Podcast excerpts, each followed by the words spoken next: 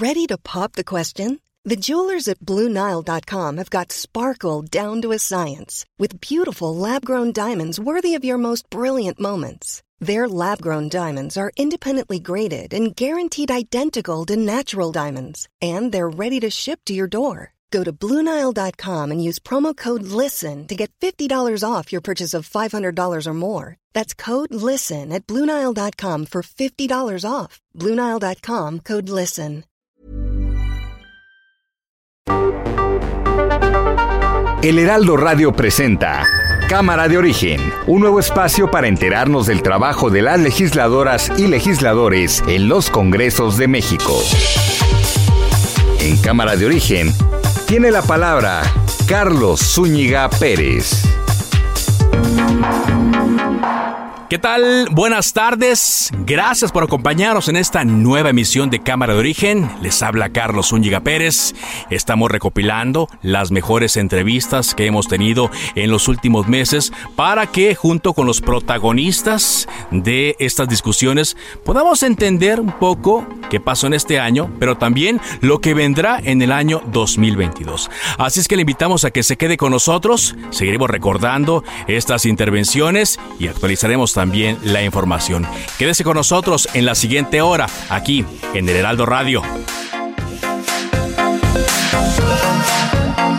Resumen de noticias.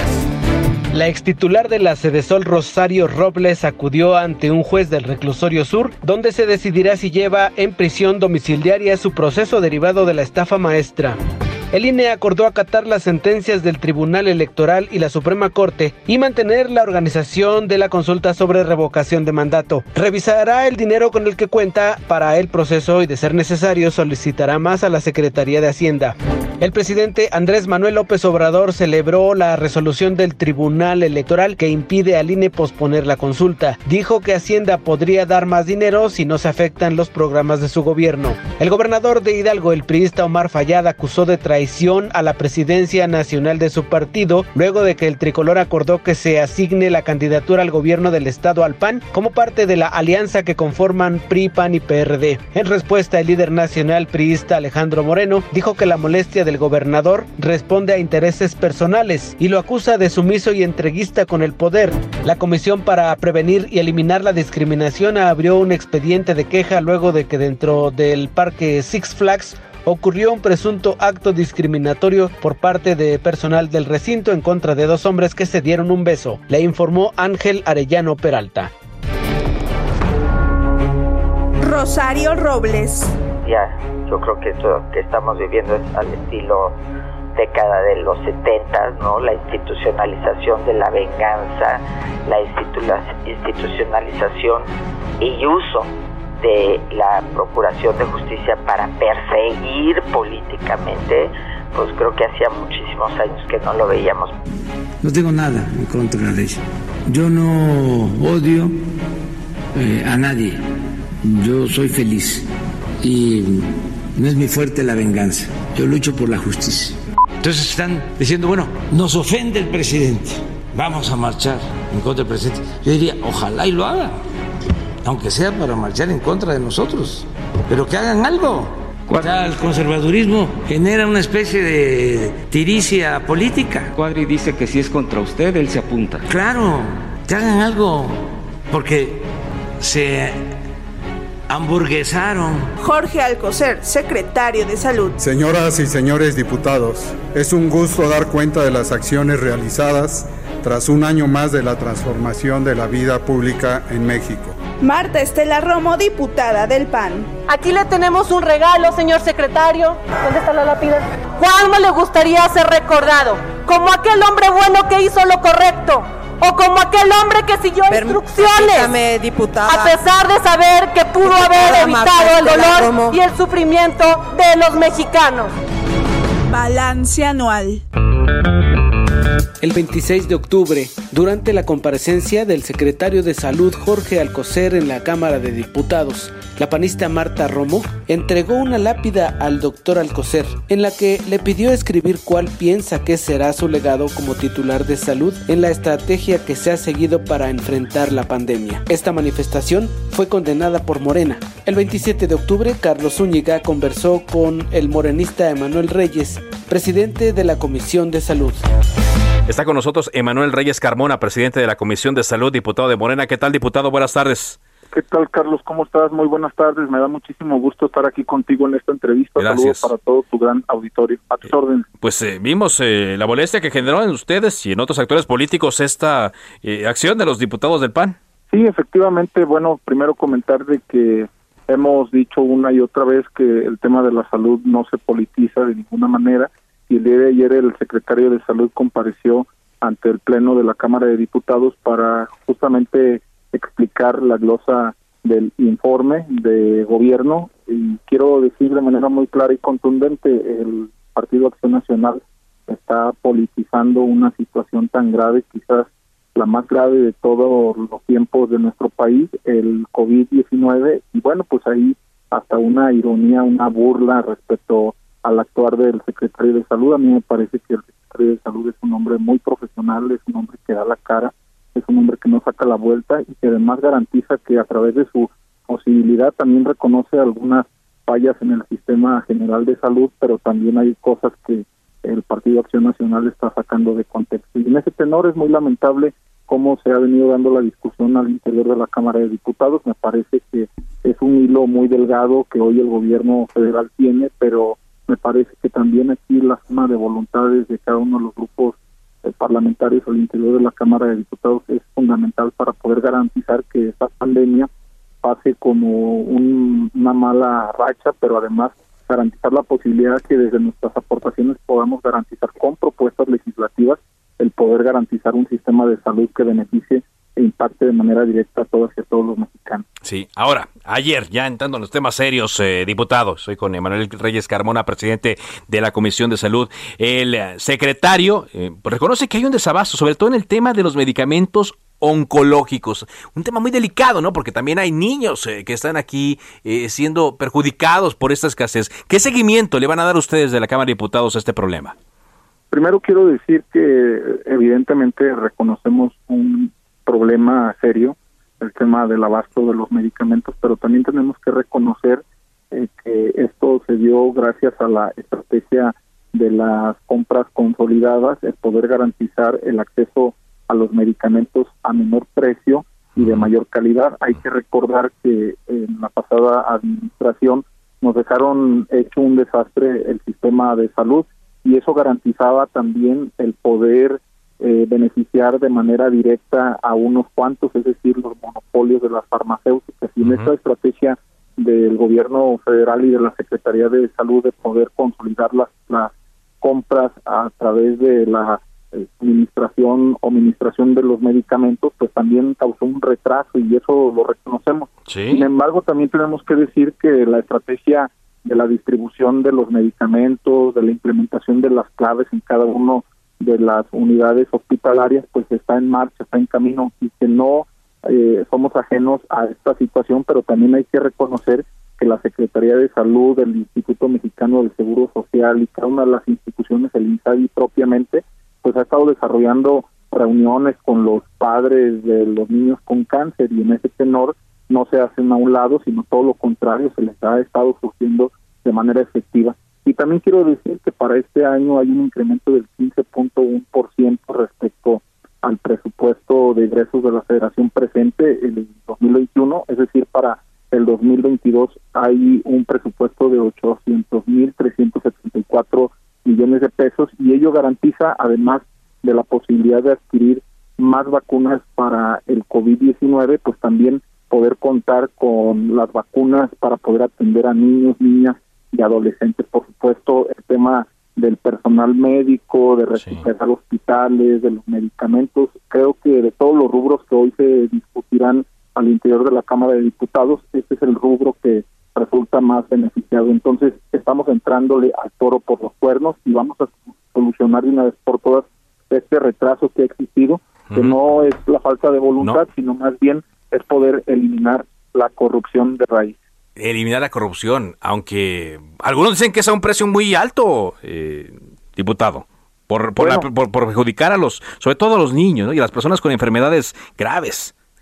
Bueno, ahí hay que pensar también que el gobierno federal y la estrategia era principalmente atender a los pacientes de COVID-19. Hay que valorar también el gran esfuerzo que se hizo a través de la reconversión hospitalaria y que también a través de esta estrategia también tenemos que pensar que hubo enfermos a los cuales se les dejó de atender, pero no por propiamente indicaciones de la propia Secretaría de Salud y de sus instituciones, sino más bien hay que pensar también que la población dejó de acudir a las clínicas, a los hospitales por temor de ser contagiados. Entonces, claro que hay una descompensación tanto del gobierno hacia los ciudadanos como también de los ciudadanos que dejaron de acudir. Pero en ese sentido, el gobierno no se está haciendo un lado, al contrario, insisto, ha estado sosteniendo reuniones de manera ordinaria para poder eh, revisar de manera puntual cada una de las necesidades, sobre todo en el tema del cáncer, por supuesto, los medicamentos oncológicos. Le agradezco mucho que nos haya tomado esta llamada, diputado.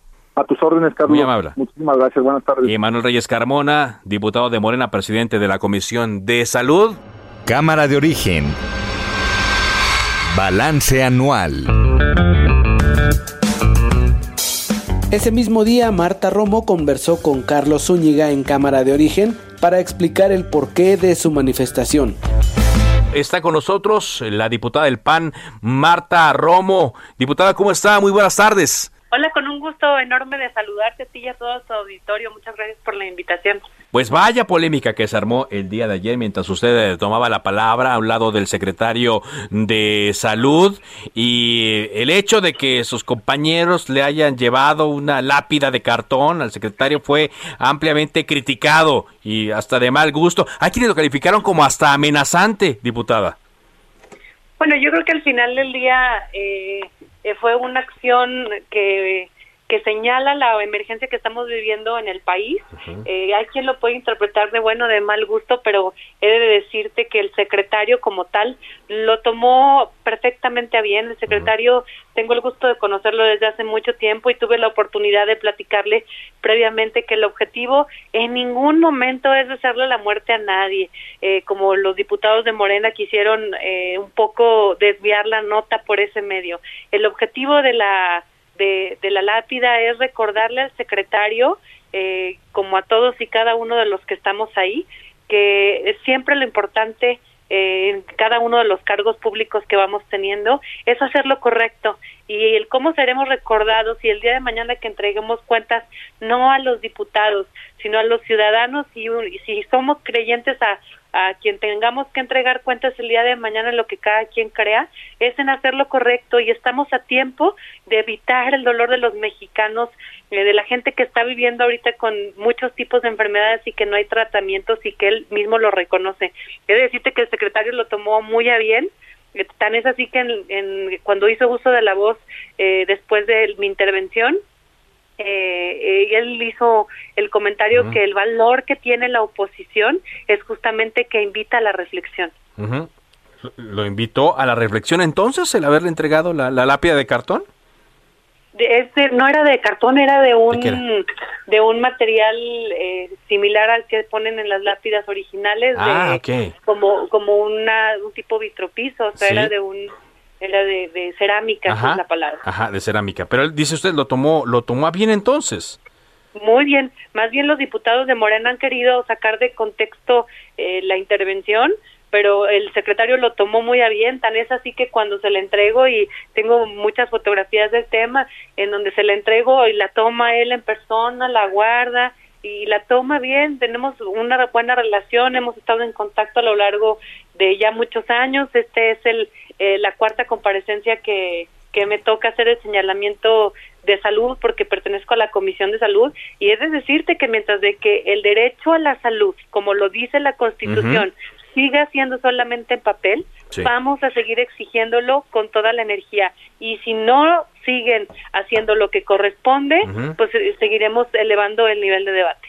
Es a lo que voy, porque muchos consideran, diputada, que pues eh, eh, el debate con este tipo de cosas se, se baja a un nivel en el cual no debe estar, no es acorde a los legisladores. ¿Qué le diría usted a estas personas? para nada considero que, que, baje, al contrario, creo que la atención del secretario, que fue la función prioritaria, el, el, que el propio secretario aceptara como tal, hiciera una reflexión como tal, eh, creo que cumple su función. El secretario eh, el día de mañana entregará cuentas no solamente por los hechos de lo que está haciendo en este momento, eh, sino que nos quedan todavía algunos años por modificar, a decirte que no toda la comparecencia se trató a partir de la lápida, hubo mucho por eh, debatir, hubo mucho por señalar y todas y cada una de las de las situaciones que señalamos eh, fue fue con datos duros en la mano y el propio secretario lo reconoce. Muy bien, pues eh, le agradezco mucho que nos haya dado esta entrevista, que nos haya aclarado esta, esta situación. ¿Cómo se les ocurrió? ¿Cuándo se les ocurrió esto, diputada? Desde hace un tiempo cuando supimos que el secretario de, Salud estaría en la Cámara rindiendo cuentas. Eh, como sabes, también a lo largo de, las diferentes intervenciones eh, hemos venido, en las otras legislaturas, hemos venido haciendo señalamientos fuertes y lo seguiremos haciendo. ¿eh? Muy bien, pues muchas gracias por esta conversación. Hasta luego. Gracias, eh, Marta Romo, diputada del Partido Acción Nacional. Usted está escuchando Cámara de Origen. Balance Anual. El 22 de octubre, el periodista Pablo Reina visitó el estudio de Cámara de Origen para hablar de la publicación de su libro, en donde explica lo que pasó el día que fue detenida la francesa Florence Cassé y el presunto secuestrador Israel Vallarta. Pablo Reina, periodista, gracias por acompañarnos esta tarde aquí en Cámara de Origen. Bienvenido. Eh, Carlos, agradezco muchísimo que me hayas eh, invitado a este espacio a hablar con tu, auditorio. ¿Cómo cambió la vida? Cambió radicalmente. Todos los que estuvimos ahí, siempre lo digo, perdimos algo en diferente medida y en diferente proporción y guardadas las proporciones porque teníamos distintos roles. Pero debido a la manipulación de las autoridades, esto tuvo un, un final bastante eh, incierto, incluso te podría decir que todavía hay cosas que no se han resuelto.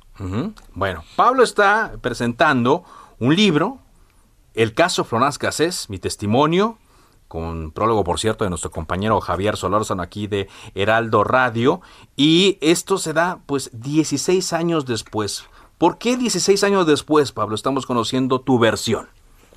Este eh, tema creo que no ha perdido vigencia, sigue vigente yo he hablado desde el principio, eh, las diferentes etapas que ha tenido este caso, cuando he tenido que aclarar o he tenido incluso en un principio que defenderme y demostrar cuál había sido mi papel como periodista ese día en este lugar, después de que me quisieron implicar en este tema, eh, lo he hecho público.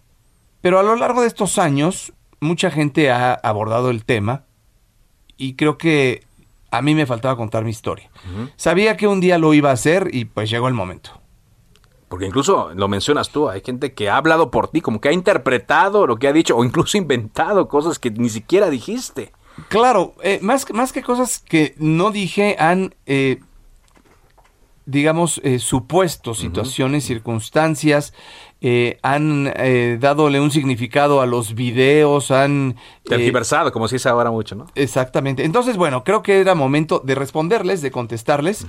Muchas personas me han pedido contar esta historia y yo he querido también dejarla por escrito porque yo sí estuve ahí, yo fui un espectador en primera fila y aunque todas las personas vieron lo que pasó en la televisión y fue lo mismo que vi yo, eh, creo que hay cosas que no, hay, no, no se deben de olvidar. Eh, yo jugué un papel distinto porque resulté un poco involucrado, o un mucho, mejor dicho, porque me dejaron en medio autoridades y el medio de comunicación en el que yo trabajaba, y tuve incluso que defenderme por ello. Entonces cuento este proceso y sobre todo lo hago para que quien se vea envuelto en una situación o en una circunstancia así, no se calle. Eh, no importa de qué tamaño sea el enemigo, el tema es, hay que aclarar cuando no eres culpable de algo y eso es lo que hice. No quiero vender mucha trama del libro para que nuestro auditorio lo, adquiera, pero eh, eh, leyéndolo vi que hiciste énfasis en varias cosas, ¿no? En particular en dos cosas. Uno, que no fuiste el único reportero que estuvo en el rancho Las Chinitas ese día, el 9 de diciembre de 2005, pero que tú has cargado básicamente con, con todo. Y también que nunca hubo un, un ensayo o algo que eh, diera eh, pie a que tú mandaste a hacer esto para la televisión. Bueno, te contesto lo primero. Eh, ahí estuvimos todos los medios de aquel entonces que son los que están ahora, ahora hay más medios, se han diversificado los medios, principalmente las televisoras. Pero todos los medios consideraron que era un tema que debía de cubrirse porque era noticia. Entonces, eh, lo digo porque todos vimos lo mismo, porque todos recorrimos ese lugar y porque todos tuvimos la oportunidad de hacer las mismas entrevistas. Unos llegamos antes y otros después. Sí. Pero lo que saco aquí a conclusión es, nadie reportó un montaje. Ni ese día ni los días posteriores. El montaje lo conocimos desde adentro y eso es lo que está eh, extraño y hay que investigarse. El montaje se descubrió por parte de las autoridades, se empezó a detonar este rumor. Pero se, descubrió después, ¿no? Que se descubrió dos meses después. Ese día todo el mundo reportó un operativo, porque es lo que vimos. Es que era algo muy atractivo, ¿no? O sea, una mujer extranjera, un caso de secuestro, un lugar en la carretera, ¿no? Yo, yo, yo le pregunto a cualquier jefe de información si hoy te dicen, estamos desarticulando una banda de secuestradores en los que hay un menor de edad eh, siendo víctima y una mujer de origen extranjero siendo parte de una banda de secuestradores, pues tú vas y lo cubres. Yo, yo, yo, creo que nadie, nadie eh, dejaría a un lado esta noticia. Y ese día eso fue lo que pasó. Que se hayan violado los derechos eh, humanos de estas personas o legales es otra circunstancia. Y esto ha cambiado. Gracias a este caso y a todos los que de alguna manera nos inconformamos, esto ha cambiado. Pero antes así era, así se hacía por parte de las autoridades y por parte de los medios. Y todavía se intenta, ¿no? En algunos casos, exhibir a los, a violando la presunción de inocencia. Yo creo que hay muchas cosas que se siguen haciendo mal. Señalo algunas en el libro. Creo que hay cosas que se podrían hacer mejor y que si vamos a hablar de los derechos de las personas y de las víctimas, entonces eh, hagámoslo bien y todavía se hace a medias. ¿Por qué, Pablo? ¿Por qué se había más periodistas? ¿Por qué se había otros medios? ¿Por qué se señaló mucho tiempo a ti, a tu nombre. ¿Por qué crees tú? Fíjate que esta pregunta me la han hecho mucho y yo no tengo la respuesta. O sea, yo quisiera saber por qué. Porque yo fui a hacer mi trabajo como cualquier otro día y lo que hace un periodista, un reportero es narrar lo que ve, entrevistar a quienes te lo permiten o a quienes se debe entrevistar y dar los datos oficiales que te da una autoridad. Yo hice esas tres cosas. La autoridad me dio los datos datos que yo eh, reproduje, yo y todos los demás, por eso dices tú que insisto mucho, sí me parece que es fundamental que tengamos claro que todos reportamos un operativo y después todo el mundo nada más se, se eh, como, como camaleón se mimetizó y empezaron a reportar un montaje, pero nadie dijo, ¿cómo? A ver, fuimos parte de ese engaño por parte de la autoridad. Y esto es lo que yo quiero que quede muy claro. La autoridad le mintió a la, a la, a la sociedad, a la, a la audiencia, a la ciudadanía a través de los medios de comunicación. Y que como medios de comunicación y como periodistas no permitamos estos atropellos porque es la autoridad. ¿Sí? Y entonces se lo perdonamos porque es la autoridad. Y eso fue lo que pasó. Claro. Pero ¿por qué yo o por qué decidieron eh, de alguna manera no respaldarme en la empresa que yo trabajaba, que era Televisa? No lo sé. Lo que siempre he dicho es que cuando hacen esto, compran una culpa que no había no había una culpa. O sea, el trabajo de la televisora y en este caso desde eh, productores, asistentes, técnicos y de un servidor estuvo hecho. Estuvo hecho. Y bueno, tú hablas de tu experiencia, hablas de cómo ocurrieron las cosas, mencionas nombres de conductores, jefes de información, funcionarios, etcétera. Eh, no, has, no emites ningún juicio, eso sí lo estoy adelantando yo directamente. Lo dejas a que el auditorio lo haga, y en este caso al lector. Eh, pero tampoco. muy cuidadoso en eso, ¿sabes? Eh, porque este, este libro se pudo haber escrito con el hígado. Sí. Y desde el enojo. Y, y creo que no que lo logré. O sea, realmente lo que hice fue documentar lo que pasó. Desde mi punto de vista, por supuesto. Es mi historia, sí. Y hay que decir también que no, los entras en esto del montaje, ¿no? que hizo la autoridad. No hablas de, de Florence Cassés si es inocente, culpable, no emites un juicio sobre ella claro, tampoco. Respondo, porque me lo han preguntado mucho. Respondo lo que yo creo en este tema. Y a pesar de que la historia es mi historia, el tema no soy yo. El tema es el atropello de la autoridad, el contubernio de algunos medios por respaldar a una autoridad y la violación que se hace ahí a los derechos de las personas, cualquiera que sea, la fabricación de culpables, si a las víctimas se les revictimizó, a, eso, de eso se trata esta historia.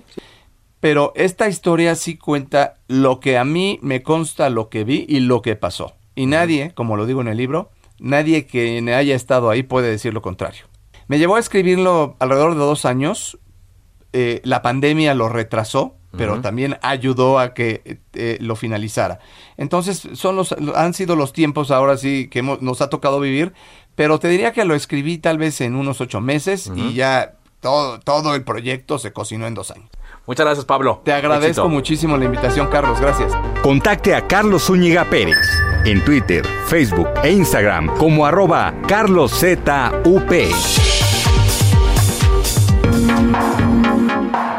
Vamos a una pausa.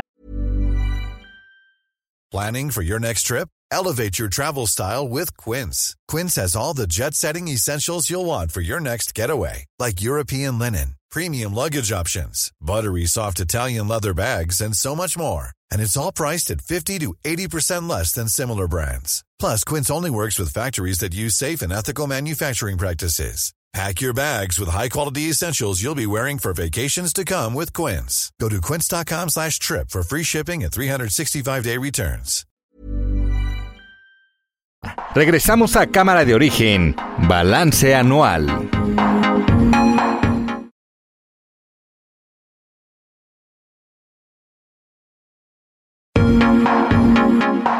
Ya estamos de regreso. Cámara de Origen, Balance Anual. El 17 de septiembre, Carlos Zúñiga conversó con el senador de Movimiento Ciudadano Juan Cepeda acerca de la crítica situación migratoria que se vive en la frontera sur de nuestro país. Saludamos a Juan Cepeda, senador por el partido Movimiento Ciudadano, integrante de la Comisión de Asuntos Fronterizos y Migración. ¿Qué tal? Buenas tardes. Carlos, buenas tardes. Gusto saludarte a ti y al auditorio. Gracias. pues como integrante de esta comisión, senador, hay muchos temas, pero quisiera iniciar esta conversación preguntándote cómo has visto últimamente eh, el fenómeno de la migración en el sur del país y el problema que está en el norte. Primero, reconocer que el tema de la migración es un tema muy complejo por las causas que lo originan.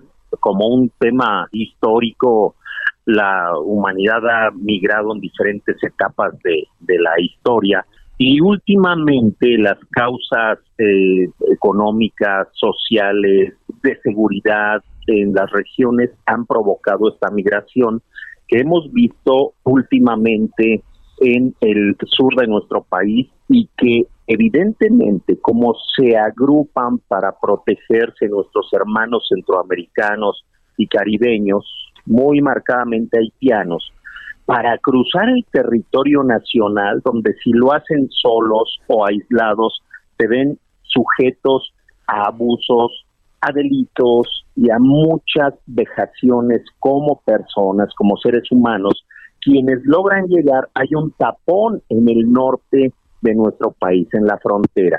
Recordemos este gobierno, eh, cuando inició el presidente Andrés Manuel, lanzó un llamado a los migrantes a que les iban a dar un permiso para que pudieran transitar y estar de manera legal en el país, salvo que esa política fue criticada por el gobierno de Estados Unidos y Donald Trump. Recordemos, presidente en ese momento, amenazó con sancionar, con elevar los aranceles a muchas eh, productos, mercancías que se comercializan hacia Estados Unidos. Entonces, se agrava la situación de la relación eh, eh, diplomática con Estados Unidos y obliga al gobierno mexicano a cambiar su política en materia de migración y se convierte nuestro país en la policía migratoria deteniendo a los centroamericanos, la cual evidentemente hemos visto se ha realizado mal. Sí, o sea, nos, convertimos, nos venimos a convertir en el muro que se iba a hacer en la frontera, fue por parte ahora de las autoridades mexicanas. Sí, nosotros recordamos cuando, cuando Donald Trump decía que México iba a pagar por el muro y, y aunque nosotros nos imaginábamos que iba a ser un muro eh, físico, eh, material ahí en el norte, pues lo trasladaron, pero hasta la frontera sur de nuestro país. Y México, en la vida de los hechos, hoy se ha convertido en el muro de contención a esta migración centroamericana, caribeña, que tiene por finalidad, ojo, eh, no quedarse en México, sino utilizar nuestro territorio de tránsito para llegar a Estados Unidos. Y eso le ha costado a México eh, a nivel internacional, ante los ojos de la comunidad internacional, críticas de los organismos defensores de los derechos humanos a nivel internacional por esas imágenes brutales donde se detienen a los migrantes con evidente violencia, donde se separan familias, donde incluso ya ha costado vidas y México no puede seguir en esa política de represión a los migrantes. Estoy platicando con el senador Juan Cepeda. Es una situación, senador, ilegal, e inhumana y que, como tú lo dices, pues no es la tradición que el país estaba siguiendo. ¿Qué podría hacer desde su punto de vista? Usted fue migrante en los Estados Unidos, conoce bien lo que se hace allá. ¿Qué recomendaría al gobierno mexicano ante esta circunstancia? México primero tiene que dejar la política de represión y tiene que regular este tránsito y tiene que platicar con Estados Unidos cómo se puede armonizar esta migración. Estados Unidos también requiere la mano migrante, ¿eh? salvo que tienen doble discurso. De Estados Unidos no pudiera ser la economía mundial bollante si no tuviera esa mano de obra de los migrantes que le aportamos. Tendría entonces México que armonizar con las otras naciones centroamericanas, caribeñas, Estados Unidos y todos los que estamos involucrados en esta eh, problemática de la inmigración, llamar a mesas de trabajo para que se pueda regular el flujo y que México no se convierta en el tercer país seguro donde Estados Unidos nos manda a todos los migrantes que va a deportar y que puedan llegar a sus naciones en un tránsito protegido basado en el respeto a los derechos humanos y con certeza y seguridad para todos. Eso sería por parte del gobierno mexicano. Ahora, las ideas que se han estado eh, eh, viendo, vertiendo en la manera sobre la forma de apoyar, por ejemplo, a Centroamérica, que pareciera que no son del gusto de Estados Unidos, ¿no? El, asunto de eh, sembrar árboles, dar apoyo económico, ¿será suficiente o hay que ir más allá, senador? Evidentemente es insuficiente. Primero, porque son cantidades y son montos muy reducidos.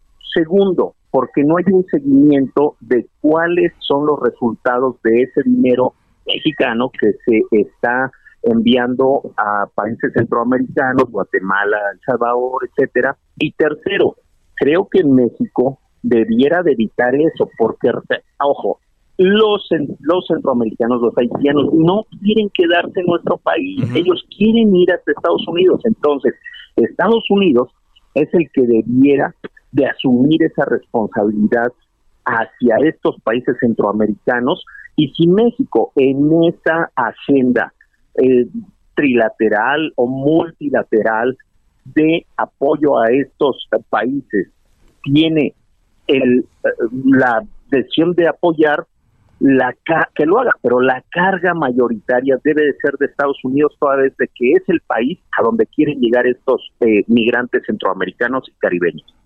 Muy bien, senador, pues estaremos atentos entonces a las recomendaciones y acciones que se puedan eh, lograr, sobre todo desde el Senado de la República. Gracias por estar aquí.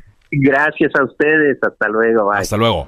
Usted está escuchando Cámara de Origen, Balance Anual. El 29 de julio, durante una sesión de la Comisión Permanente, los ánimos se encendieron mientras se discutían los desafueros del morenista Benjamín Saúl Huerta y el petista Mauricio Toledo. En medio del debate y de los discursos en tribuna, Carlos Zúñiga platicó con la senadora panista Kenia López. Yo agradezco mucho a la senadora panista Kenia López Rabadán que me tome la llamada porque acaba de bajar de tribuna. ¿Qué tal, senadora? ¿Cómo está? ¿cómo estás? Efectivamente, estamos aquí en un debate álgido, ¿no? Increíble lo que está pasando hoy aquí en la Comisión Permanente. La Comisión Permanente tiene representación de diputados y senadores y estamos discutiendo el periodo extraordinario. Yo no puedo entender cómo es posible los legisladores de Morena acaban de votar en contra de que se desafuere el diputado acusado de violar niños. Es impresionante. Benjamín Saúl Huerta. Efectivamente, porque además, según ellos, llevan no sé cuántos días diciendo que sí, que lo quieren desaforar, pero a la hora de votar, pues, pues no, ¿no? O sea, ya está bonito el discurso, pero la realidad es que lo están protegiendo, están protegiendo a su diputado, están protegiendo a un presunto violador, por cierto, no de un niño, sino de varios. Es, es increíble lo que está pasando aquí hoy. Bueno, y, y, también por lo que vemos, están discutiendo entre ellos, están peleando entre ellos. No, se dijeron horrible. Bueno, acaban de, se, se, se han, digamos, se han ofendido, se han ofendido entre ellos, han ofendido a, a la oposición, se, se atreven incluso a decir palabras, pues, digamos, altisonantes, ¿Altisonantes? pero sobre todo, sí, pero sobre todo, pues, pues palabras que demuestran una carga, digamos, de, de resentimiento y eso es terrible porque México lo que necesita es legisladores que voten a favor de México, ¿no? Ajá. No a favor del observador ni de nadie, sino a favor de México. A ver, entonces acláreme, senador, ¿sí se alcanzó a incluir dentro de los dictámenes eh, el desafuero de estos dos legisladores o ni siquiera eso? Justo, es, haz de cuenta, hay un procedimiento parlamentario que se llama eh, reserva, entonces se reservaron eh, los artículos para meter esto, o sea, para meter tres desafueros, el desafuero de eh, el fiscal De Morelos, Uriel el Carmona, desafuero del diputado acusado de eh, enriquecimiento ilícito y el desafuero del diputado acusado de violar niños. El diputado acusado de violar niños es un diputado de Morena. Sí, Benjamín Saúl bueno, Huerta. Ajá. Exacto, y bueno, pues acaban de acaban de votar eh, que no, no, que no, que les quieren seguir dejando el fuero. Eso es increíble porque la verdad es que México tiene decenas de miles de víctimas y yo no puedo imaginar que la gente haya votado por ellos para que tengan aquí un montón de votos para proteger a violadores de niños. Terrible. Pues sí, y ya, ya, ya, ya habrá tiempo de, de- de exigirles cuentas. Ahora, eh, lo que le quiero preguntar, senadora, estoy platicando con Kenia López Rabadán, senadora del PAN, eh, ¿qué hay con el tema del outsourcing, de la subcontratación que también preocupa a muchos trabajadores? ¿Qué pasó con su propuesta de que fuera hasta seis meses la prórroga? Déjame decirte que todavía no entramos a esa discusión. Todavía Yo no. traigo, no, porque estamos en la primera etapa, digamos que es el tema de desafueros, que se ha alargado muchísimo, ¿no? Porque ellos están buscando, sus- como dicen en las redes, sus maromas, ¿no? Para ver cómo se justifican este esto que están haciendo de proteger al, al diputado violador.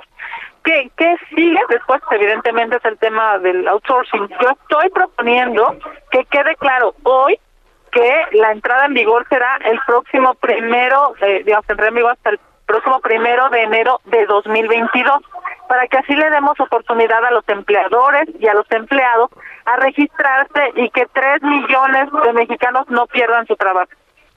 Muy bien, eh, porque ayer eh, platicando con el presidente del Senado, Eduardo Ramírez, me decía que bueno, que tampoco había consenso, porque la propuesta de ellos es de 30 días y luego la propuesta del PAN a través de Kenia López fue de seis meses. Él decía que iban a intentar que fueran punto medio, quizá octubre, pero yo no sé si a, a como están las cosas ahorita, los ánimos, se pueda llegar a un punto medio, senadora. Mira, son las 4.35 de la tarde, estamos citados de este día a la una de la tarde, o sea, ya llevamos horas en esta discusión y no hay claridad. Fíjate nada más, porque son verdaderamente desgraciados, no, no, no, sí conocen la ley, pero no la respetan. No tenemos hoy un dictamen en las manos, se lo decía yo hace rato en el, en el pleno, a ver, ¿quién nos asegura cuántos días? ¿De qué estamos hablando? ¿30 días, 45, 3 meses, 5 meses? meses? Nadie tiene claridad porque evidentemente pues, lo que están queriendo hacer es eh, tener, digamos, eh, digamos, tener votos, pero no tener la respuesta para los mexicanos. ¿Qué hay? Hay dos opciones. La propuesta de Morena, que entre en vigor 30 días después, digamos, de lo propuesto. O sea, la, la- la ley hoy dice que entrarían en vigor en las reformas el primero de agosto y ellos están proponiendo que sea el primero de septiembre. ¿Cuál es la propuesta del PAN, del PRI y del PRD? Que entre en vigor hasta el primero de enero. Ajá. La diferencia es, es muy importante. ¿Por qué? Porque a decir de las autoridades solamente el 30% de las personas que deben de registrarse lo han hecho. Imagínate, si estamos hablando de cuatro millones y medio más o menos de mexicanos bajo el régimen de terciarización o de outsourcing, si el 70% no se ha registrado, entonces estamos hablando de 3 millones, tres millones de mexicanos que no van a tener cómo llevar eh, dinero a su casa cuando hoy está terrible la inflación, cuando el desempleo está brutal. Es, algo de veras que, llama muchísimo la atención cómo le están dando la espalda al, pueblo cuando según ellos dijeron lo pues lo iban a, a cuidar y a defender. No, porque no están obsesionados, tienen o sea, digamos, el presidente de la República piensa que una reforma de este calado, que por cierto en otros países tarda dos años en implementarse, él piensa que aquí en México se puede en tres meses. Es absurdo, es irresponsable y además es irreal. Y ya entendí lo que me decía de las palabras altisonantes de... Fue por la manera en la cual la diputada de Morena, María de los Ángeles Huerta, se dirigió a usted. No, de, mira, es una legisladora que todo el mundo conoce su personalidad. Este, eh, también incluso entre eh, los compañeros de Morena, entre ellos mismos, un legislador se atrevió a decirle al, al otro legislador de Morena, este cuando la perra es brava hasta de la casa Morena, una cosa muy, ¿no? En fin, ¿qué te puedo decir? Así se llevan, así, así se llevan y así se refieren al, al, a los demás. Déjenme para que la gente esté en contexto, nuestro auditorio de Heraldo Radio a través de Cámara de Origen, eh, de lo que estamos hablando. Permítame tantito. Secretario de Hacienda, y tú te vas a quedar bailando en la historia, en la historia, ¿sabes? En la historia que nunca vas a poder construir. Diputada? ¿Con qué objeto? Bueno, esa es la voz de la diputada de Morena, María de Los Ángeles Huerta, dirigiéndose a usted, Kenia López Rabadán. Sí, me parece que la, la legisladora tiene una obsesión por quedar bien con el presidente y la verdad es que pues todo sí que ella y sus y sus formas de comunicarse, me parece nada más para, para cerrar este tema, parece que los mexicanos necesitan mejores legisladores y legisladores. Esta subordinación que tienen al, régimen de los obradores es terrible porque no ayuda a México. Bueno, muchas gracias, muchas gracias, Un abrazo, gracias. tarde, aquí a sus órdenes, bye. Usted está escuchando Cámara de Origen, Balance Anual. Ese mismo día, 29 de julio, el morenista Rubén Cayetano conversó con Carlos Zúñiga unos minutos después de su participación en tribuna. El diputado guerrerense externó su postura sobre los procesos de desafuero que se discutían en esa sesión. Por cierto, está aquí con nosotros ya el diputado Rubén Cayetano, diputado de Morena, quien también va bajando de la tribuna ahí en el Senado de la República en esta sesión muy álgida de la Comisión Permanente. ¿Qué tal, diputado? ¿Cómo está? Bien, Bien, bien. ¿Bien o enojado? Muy, claro. Bien, porque la verdad es que nuestra convicción por la justicia eh, se mantiene, es firme, pero la política no deja que la justicia se aplique. Esa es la verdad. Eh, lo, lo digo decepcionado, diputado. En los hechos. Pues decepcionado porque si los políticos que representamos a los ciudadanos, a mujeres y hombres buenos, de buena fe, tuviéramos entendimiento, en ese país no habría impunidad. O por lo menos tendríamos una ruta para tratar de que ya no haya impunidad en el país.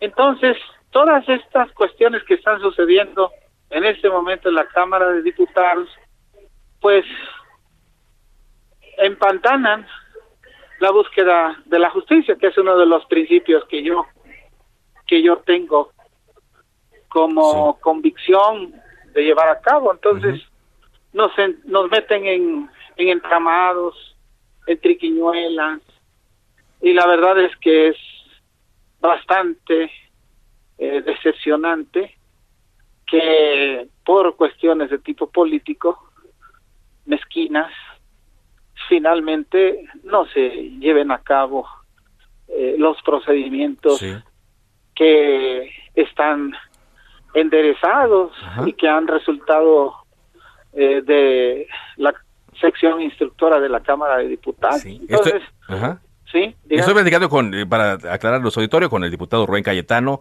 eh, de Morena. Hubo una confrontación directa entre usted y el senador Alejandro Armenta, también del partido Morena. ¿Por qué se dio así, diputado?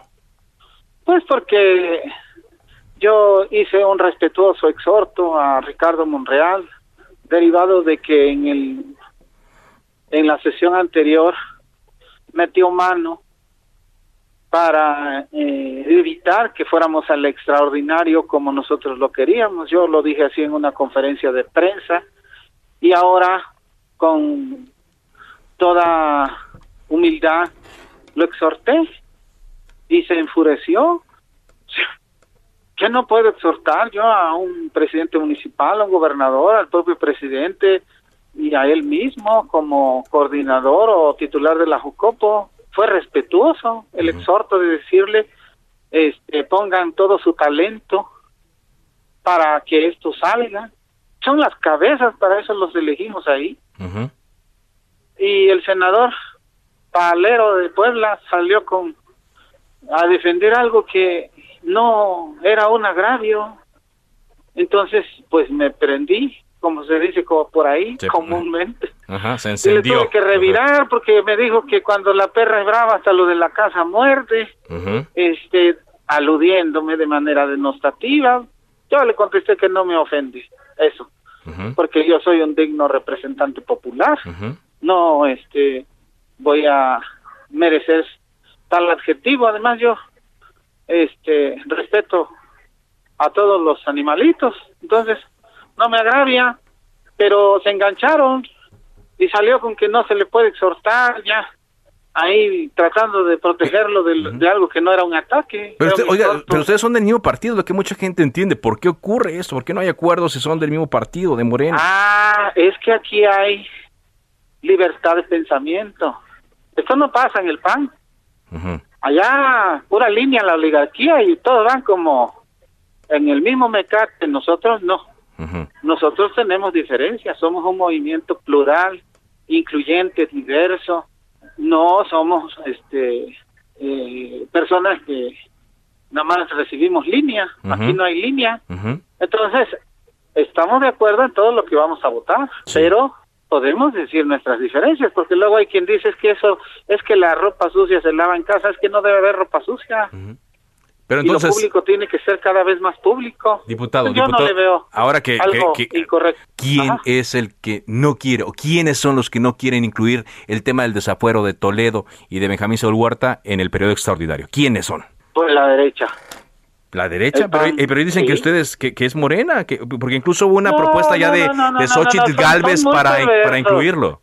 Son muy perversos son muy perversos. ¿No es la división de Morena? Para tratar de... ¿eh? ¿No es la división de Morena la que permite que no se dé este consenso? No, no, no, no, no, no. Nosotros se los hemos puesto a votación hasta en dos ocasiones y no han querido. ¿Por qué? Porque protegen al fiscal de Morelos. Pero ya Xochitl, incluso, Xochitl Galvi dice, no, incluimos el tema del fiscal. No, no, no, no, eso es falso. No, no es así. A nosotros se nos corrió traslado, a mí se me enseñó, se me mostró el documento y no es así como me lo dice usted. Lo modificaron a la hora de la hora, ahí arriba. Ella presentó dos documentos. Sí. Y en, el primero que presentó, solamente incluía los dos desafueros, sacaba lo del fiscal. Después presentó otro, pero nomás lo presentó y lo retiró. ¿Eh? Y eso no se vale, eso es una trampa. Eso es actuar con deshonestidad. Sí. Usted, eso usted ameritaría llevarla a un comité de ética. Porque eso, es desinformar. Y usted sí presentó uno, un, una, una eh, propuesta para que se discutieran los desafueros.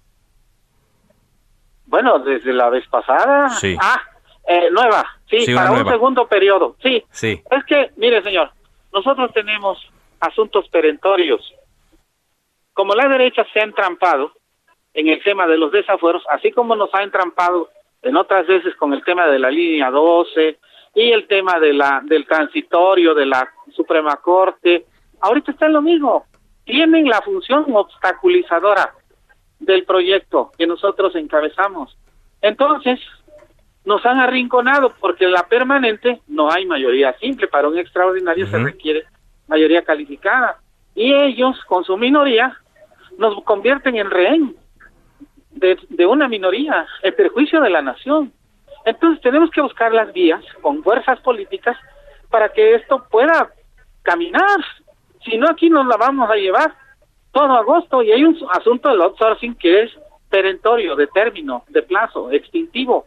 Se tiene que resolver. Entonces, ¿qué tenemos que hacer para poderlo lograr? Pues sacar lo que nos urge sin dejar de considerar lo importante. Votamos esto ahorita, inmediatamente entra, porque yo pedí que se hiciera constar que ya había entrado desde el inicio de la sesión, un segundo periodo extraordinario, eso puede ser inmediato.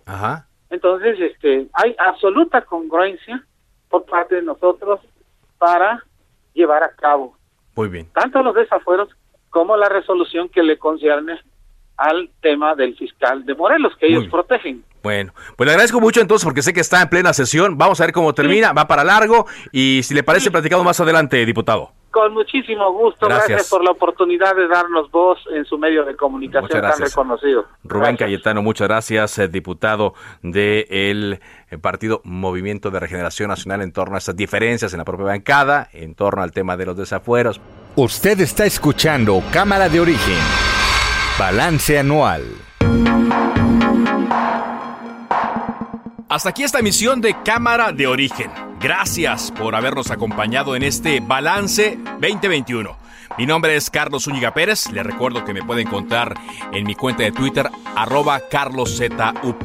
Muy buenas tardes. Por ahora es cuanto. Se cita para el próximo programa. Cámara de Origen, a la misma hora, por las frecuencias de El Heraldo Radio. Se levanta la sesión.